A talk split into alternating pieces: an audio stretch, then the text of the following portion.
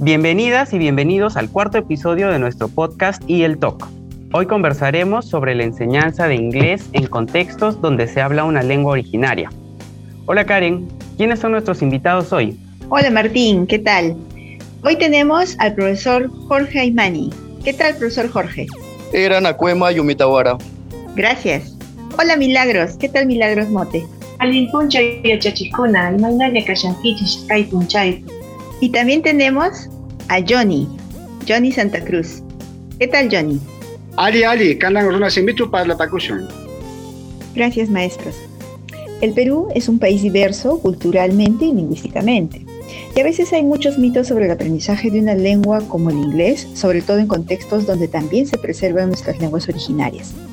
Jorge, Milagros y Johnny, que acaban de conocer, son maestros de inglés en zonas rurales del Perú, en las regiones de Loreto, Cusco y Pasco respectivamente. Ellos nos contarán su experiencia. También tenemos a Luis Rojas Bercia, quien es doctor en letras y licenciado en lingüística y literatura con mención en lingüística hispánica. ¿Qué tal Luis?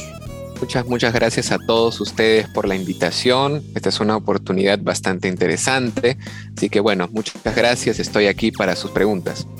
Nos interesa saber primero qué se entiende o qué es una lengua originaria. Bueno, esa pregunta es eh, bastante, no tan fácil de responder. Ojalá fuera fácil, ojalá la mayoría de lingüistas y políticos se hubieran puesto de acuerdo. Y eh, ahí tenemos muchas definiciones. Hay personas que consideran a las lenguas originarias solamente a las lenguas indígenas autóctonas del Perú. Es decir, por ejemplo, lenguas en el caso del Perú como el quechua, como la aymara, como la xáninca, kama, shawi, etc.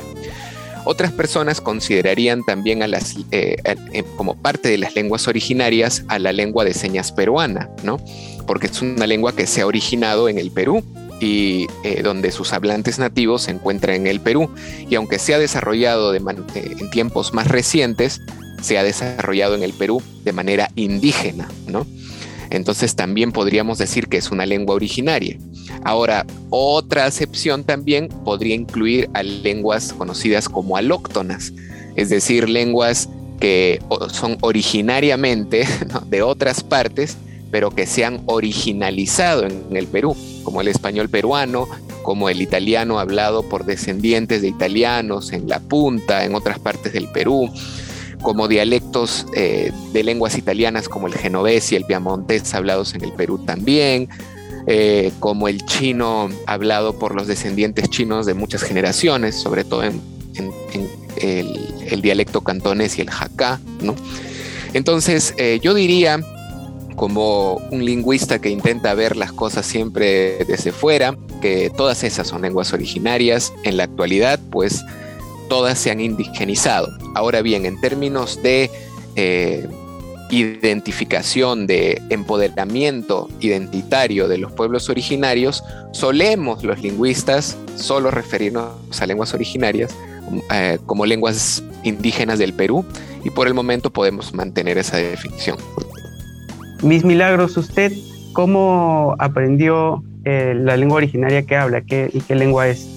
Bueno, en mi caso la lengua originaria que hablo es el quechua y lo aprendí por medio de mis padres, en este caso mi mamá que es de una comunidad, eh, de una provincia aquí de Anta, en Cusco, y desde pequeña, ¿no? Ella nos hablaba en quechua y si bien es cierto no lo hablo muy fluido, pero sí entiendo al 100%, ¿no? Y profesor Johnny, ¿usted qué lengua originaria habla y cómo la aprendió? Eh, bueno, sí, eh, yo hablo el quechua del centro del Perú, de Pasco. Eh, aprendí el, el, quechua en la familia, mis padres, mis abuelos son quechua hablantes y yo también aprendí y el español aprendí todavía en la escuela, así, con la interacción con los profesores. Ah, ¿y cómo es que aprendió esta lengua originaria, Kukama? Esta lengua originaria la estoy aprendiendo desde hace tres años, ya que el trabajo me ha llevado a una comunidad nativa. ¿Y dónde está esta comunidad? La comunidad se llama Nuevo Liberal y está en el río Puinagua. Y también coinciden que los tres, bueno, no es una coincidencia, pero los tres son profesores de inglés. Entonces también nos gustaría saber cómo y por qué aprendieron inglés. Jorge, ¿qué nos puedes contar? Cuando terminé la secundaria, las únicas especialidades que nos optaba el Instituto Superior Pedagógico acá en nuestra ciudad de Requena, solo nos ofrecía educación física e inglés. Y me opté por, por lo que es el área de inglés, porque ha sido una de mis mejores áreas que he tenido en la secundaria, debido a que acá en Requena solo inglés vas a empezar a mirar desde primero, segundo, tercero, cuarto y quinto de secundaria. No existía en mis entonces el inglés en el nivel ni inicial ni primario.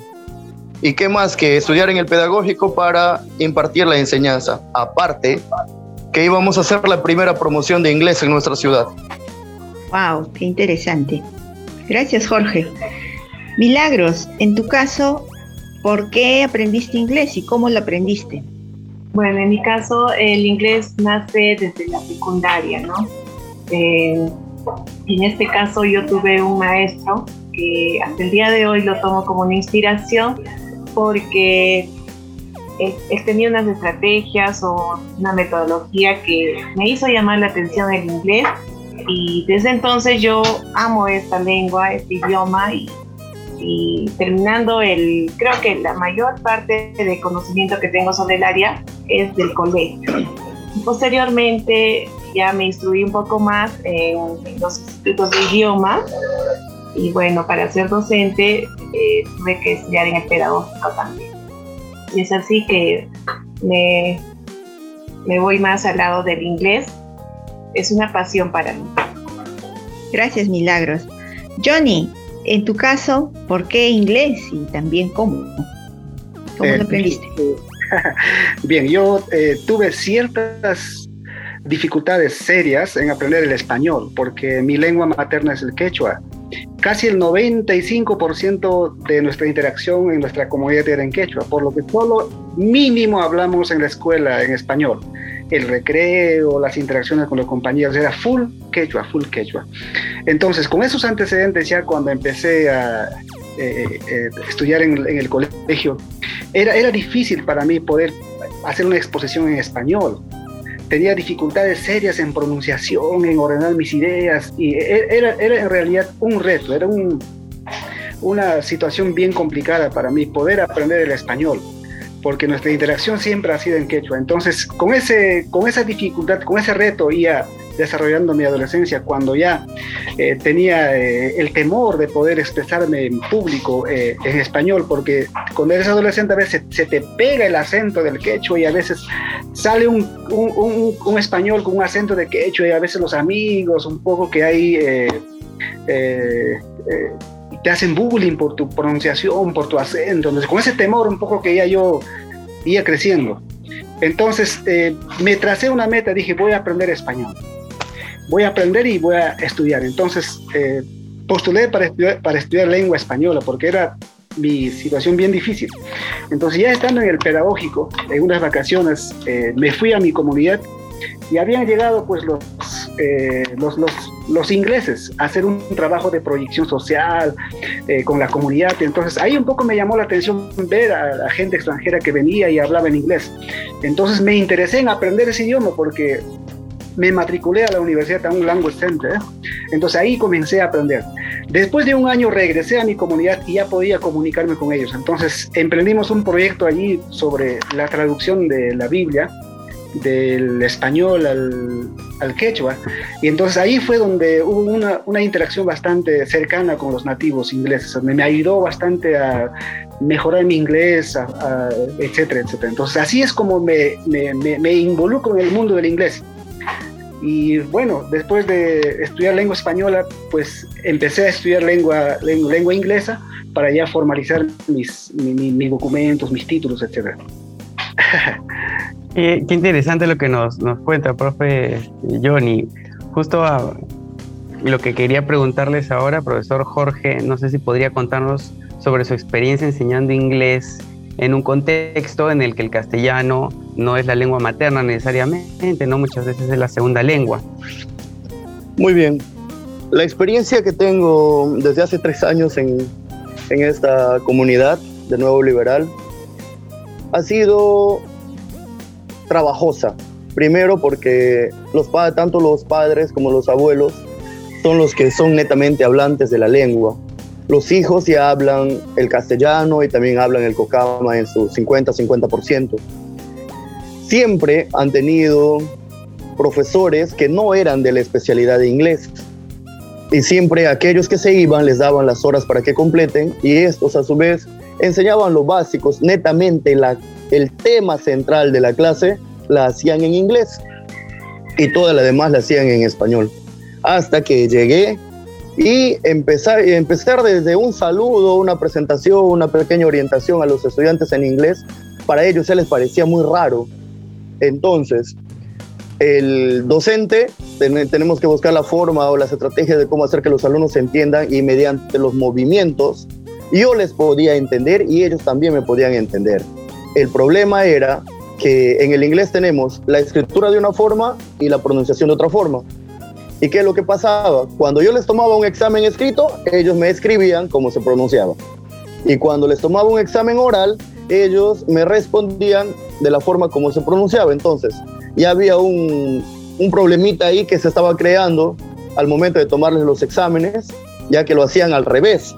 Entonces, cuando llego a la comunidad, empezar a explicar todo eso de ahí, empezar la metodología y llevar este nuevo idioma a esta comunidad ha sido el trabajo más grande que, que, como docente tenemos que afrontar. Y así como yo aprendo de ellos la lengua cocama, ellos aprenden de mí de lo que es el inglés. Ah, mira lo que, lo que nos comenta, me parece súper potente. Y en el caso de usted, mis milagros, ¿cómo es su experiencia? ¿Qué nos podría contar de su experiencia enseñando inglés en, un contexto en el que el quechua es la lengua materna? Muy bien. Eh, bueno, mi primera experiencia como docente de inglés fue precisamente en una comunidad llamada Chaquilcasa, de la provincia de, Anta, en Cusco. Bueno, eh, yo llegué a, este, a esta institución y bueno, encontré también un contexto eh, distinto a la ciudad, ¿no? Si bien es cierto, han tenido bastantes docentes de inglés anteriormente,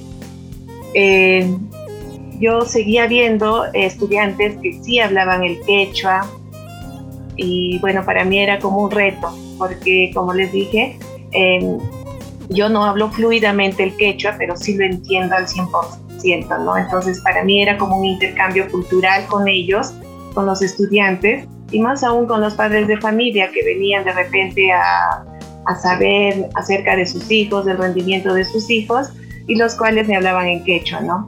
Eh, los estudiantes hablaban en español, en la gran mayoría, pero cuando interactuábamos como docente yo de inglés con los estudiantes, se les hacía un poco difícil, ¿no? Entonces, lo que yo hice como docente es relacionar, ¿no? El, el quechua y el inglés por ejemplo, en, algunas sesiones de, de, Action Verse o Daily Routine, eh, yo explicaba en inglés y siempre hay uno o dos estudiantes que, que relacionan, ¿no? Eh, profesor, entonces, ¿en qué hecho sería así?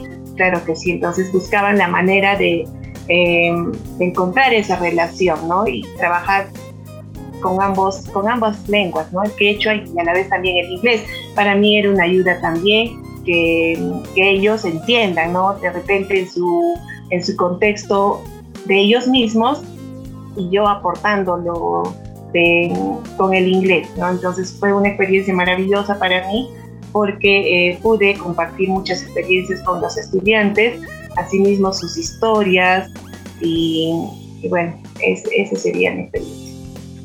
Claro, me, me imagino. Y profe Johnny, en su caso, ¿cómo fue? Cuéntenos sobre su experiencia enseñando inglés. Eh, bueno, yo tuve la oportunidad de trabajar en una comunidad en el distrito de Yarumayo, en la región Huánuco. Entonces, exactamente a esa institución, los estudiantes me hacían recordar como cuando era yo niño. En esa comunidad todos hablaban quechua a un 90%.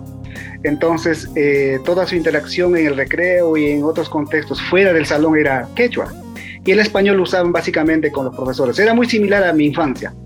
Entonces, eh, yo entiendo cuando un estudiante, un niño comienza a hablar con su maestro o con una persona mayor, si hablas en su lengua originaria, él se siente en familia, se siente parte del, o sea que hay una conexión, y es algo cultural porque entendemos que, el idioma pues transmite, es una herramienta que nos transmite no solamente eh, el uso del, idioma, es más cultural, por lo que cada, cada cultura pues eh, se transmite a través de un idioma. En este caso, en el, quechua, cuando hablábamos con los chicos, cuando los saludaban a los chicos, ellos se sentían pero en familia. Entonces usaba esa... Eh, ese momento para yo introducir el, el inglés. Entonces los chicos rápidamente prestaban atención y yo aprovechaba ese, ese momento para poder introducir vocabularios con objetos reales, pero ya no usando el español. Entonces los chicos asimilaban más rápido y los chicos podían adaptarse rápido al, al enlazarse o conectarse rápido a la sesión de, de, inglés. Por lo que también había intentado en español, pero un poco me costaba todavía llamar la atención. Pero en quechua inmediatamente yo podía captar la atención de ellos usando eh, su lengua materna para poder introducir un nuevo idioma. Entonces eso hace que los chicos también se sientan eh, más a gusto para poder interactuar y con toda libertad ellos pueden preguntar en su lengua materna y no tienen temor de expresarse. Eh, en comparación al español, pues los chicos temen. Y yo he vivido esa experiencia, ¿no? De, quedar mal frente al público, como decir así. Johnny, en lo que acabas de decir, que esta conexión que creabas con sus estudiantes, porque tú también hablabas quechua, eh, ¿crees que por lo tanto para un quechua hablante es más fácil o más difícil aprender inglés para alguien que tiene una lengua originaria, además del castellano? Bueno, eh, yo lo experimenté en carne propia. Les comentaba de que cuando llegaron los, nativos a mi comunidad, inmediatamente sin pensar dos veces me matriculé a, la universidad en un centro de idiomas para yo aprender eh, ese idioma. Entonces, cuando yo contrasto entre aprender español o aprender inglés como segunda lengua, de manera personal el inglés lo he asimilado más rápido que el español porque el español desde un punto de vista gramatical es bien complejo poder conjugar los verbos en los distintos tiempos, etcétera, pero el inglés es súper sencillo para conjugar los verbos y uno puede asimilar rápido.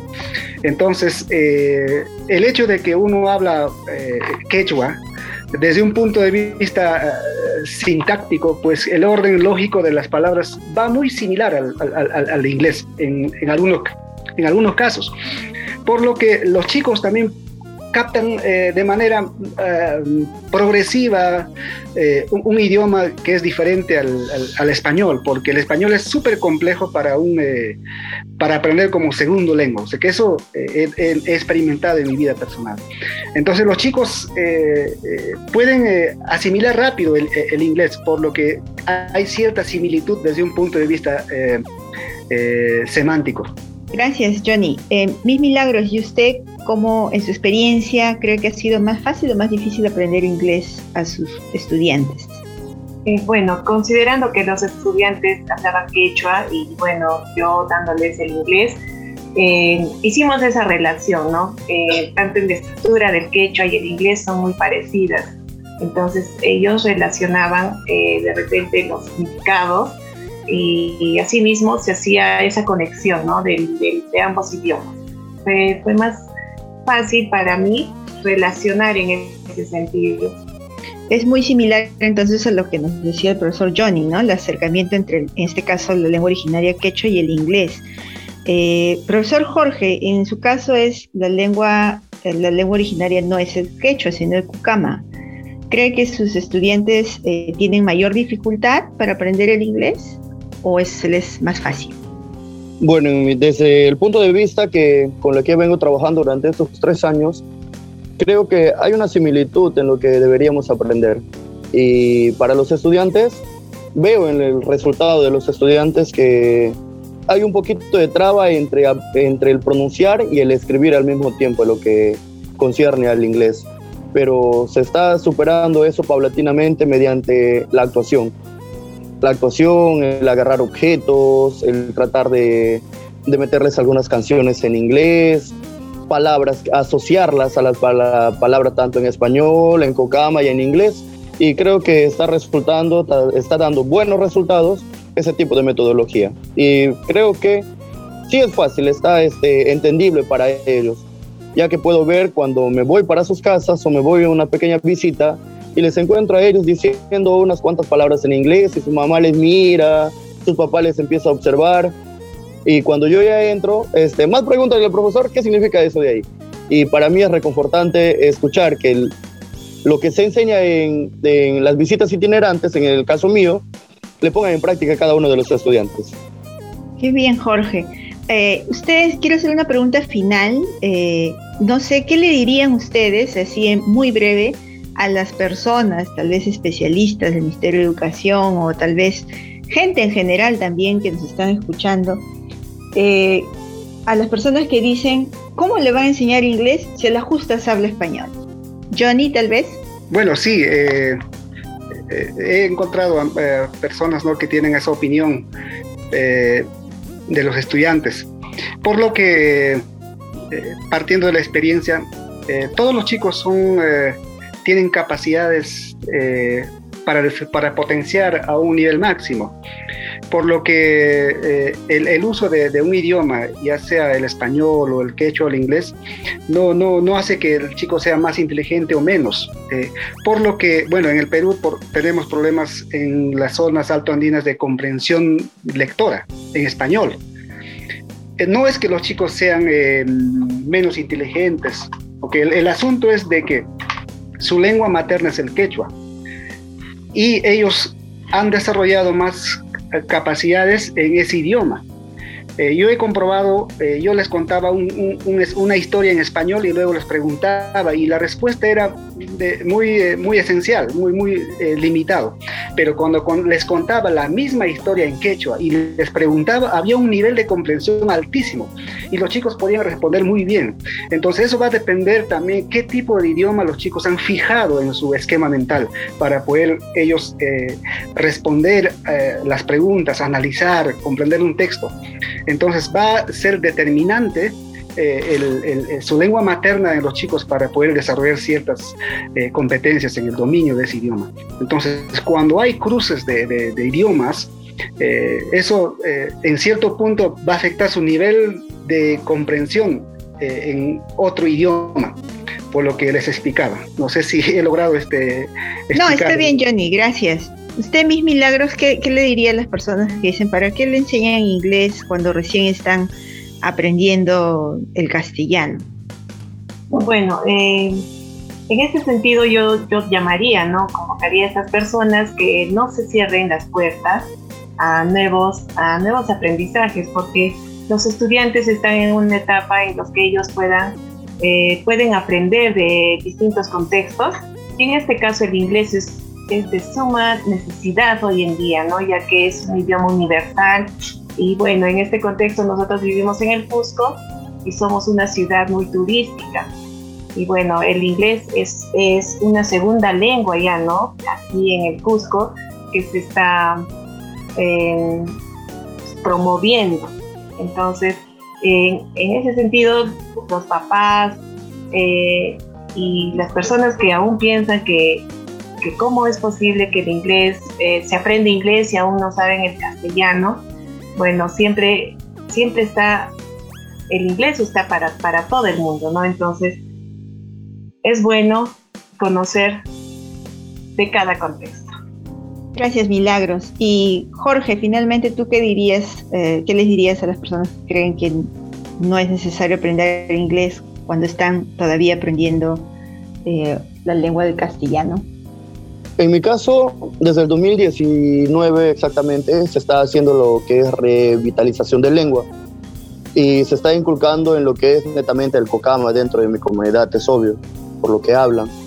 Pero el inglés a ellos, para ellos ya es una facilidad.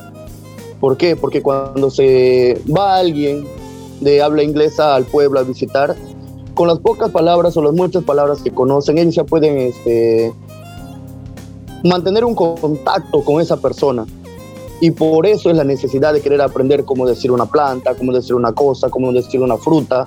Y lo esencial en nuestra comunidad, que ni bien llega una persona de habla inglesa, lo primerito que le van a ofrecer es una bebida regional de acá, de nuestra, de nuestras, de nuestra selva, que es el masato.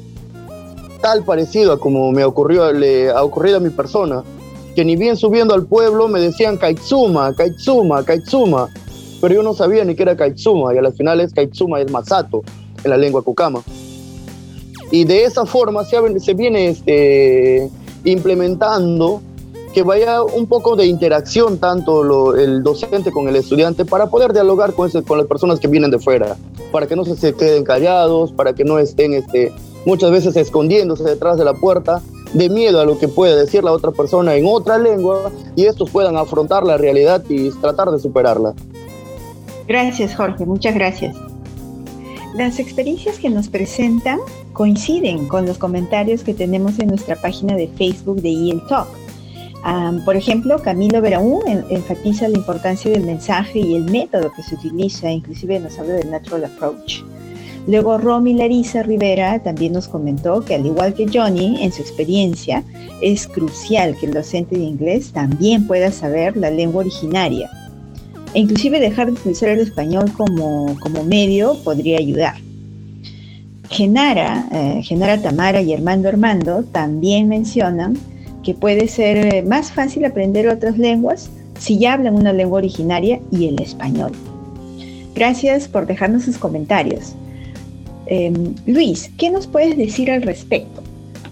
Eh, como te comentaba, lamentablemente, no hay muchos, diría poquísimos, sino nada, estudios publicados sobre la adquisición del inglés en hablantes de lenguas indígenas peruanas. Entonces te voy a hablar desde una perspectiva meramente eh, teórica sobre la base de lo que yo sé como lingüista especializado en lenguas indígenas peruanas. Em, en sí, eh, todas las personas deben tener una suerte de mismas dificultades para aprender una lengua que tenga una fonología, o sea, los sonidos de esta lengua, una gramática, las reglas para formar oraciones y frases de una lengua diferente. Deben todos tener las dificultades y eh, también facilidades dependiendo tanto de aspectos cognitivos como del entorno, etc. Sin embargo, en el caso de, del Perú, la mayoría de personas que hablan lenguas eh, indígenas son bilingües. ¿no? Es, es bastante difícil en la actualidad encontrar personas que aprendan inglés y que no sepan eh, el español ya como segunda lengua y que sean y que no sean bilingües coordinados, ¿no? Que, o sea, que no hablen el español fluidamente, ¿no? Como nosotros. Entonces, ahí hay una, hay una suerte de ventaja. ¿Y por qué? Porque el español y el inglés, aunque mucha gente no lo crea, son lenguas de una misma eh, gran familia lingüística. O sea, son lenguas casi hermanas, son lenguas primas. El inglés tiene la mayor parte del vocabulario del inglés proviene de las lenguas romances. Entonces, si una persona sabe español, eh, muchas de las palabras las va a ver como similares. La gramática del inglés es también, en términos generales, bastante parecida a la del español. Entonces, el español va a ser el puente. Ahora, por ejemplo, en el caso de una persona que habla una lengua como el aymara, la gramática, las reglas para formar oraciones en su lengua son muy distintas a las del el inglés, pero el español va a ser la llave que le va a permitir eh, entrar a esa nueva lengua. Cuando uno aprende una lengua, pues no solamente la aprende con la lengua madre en su cabeza, la aprende con todas las herramientas que tiene, tanto académicas como lingüísticas. Entonces, si yo soy un hablante de Aymara y yo ya hablo español, el español sin duda va a formar parte de, esa, de ese toolbox, ¿no? de esa caja de herramientas que me va a permitir a mí acercarme a esa nueva lengua. Y sobre todo si la he aprendido en un contexto escolar, ¿no? con profesores, donde me han enseñado reglas, ¿no? que no necesariamente ha sucedido para mi primera lengua, que es el aymara. ¿no? Entonces ahí hay un acercamiento eh, o sea, el, el, español se vuelve mi caja de herramientas para la nueva lengua, ¿no? Otra cosa que también es importante considerar es que la aymara no es, o sea, la, gramática, la forma de construir oraciones en el aymara no es igual para todas pues, las lenguas del Perú. Eh, eh, estábamos hablando antes de, de, manera informal, ¿no? Antes de nuestra entrevista del Cocama, ¿no? El Cocama tiene una gramática que es muy pero muy parecida a la de muchísimas lenguas criollas alrededor del mundo. Y las lenguas criollas tienen una gramática que suele ser más parecida a la de las lenguas europeas. Entonces, el cocama es un caso es interesante porque quizás no se han realizado estudios, pero podría ser que la gramática de la lengua cocama, si uno la tiene como lengua materna, ahora no hay, no hay muchas personas que tengan el cocama como lengua materna, es una lengua en peligro, ¿no? Pero si estas personas se pusieran a aprender inglés u otras lenguas de tipo europeo, quizás tendrían esta alguna facilidad, ¿no? Pero habría que analizarlo, ¿no? Las demás lenguas como el quechua, el chayahuita y el chihuilu, eh, el capanagua, el cholón, el shipibo, tienen eh, estructuras que son muy aglutinantes, con muchos sufijos, ¿no? Eh, que son, juntamos muchas partes de palabras para formar nuevas palabras. Entonces esto hace que tengan gramáticas muy distintas a las del inglés o el español. Eso no pasa con el Pocama. Claro, claro, de todas maneras. Qué interesante lo, que me comentas, porque teniendo tantas lenguas, realmente los casos pueden ser infinitamente diferentes, ¿no? Pero igual interesante esta conexión que haces con el castellano y el, y el inglés, ¿no? Que realmente te acerca. Este, bueno, muchísimas gracias Luis, muchísimas gracias maestros Jorge, Milagros y Johnny por compartir sus experiencias y conocimiento con nosotros. Yo creo que es realmente valioso contar con ustedes para discutir sobre este tema que es tan relevante en el Perú, especialmente porque tenemos esta gran diversidad cultural que es tan rica, ¿no? Así que este, estén atentos y nos vemos pronto en otro episodio de Y el Talk. Teachers Talk. Las opiniones vertidas en este podcast son de exclusiva responsabilidad de quienes la emiten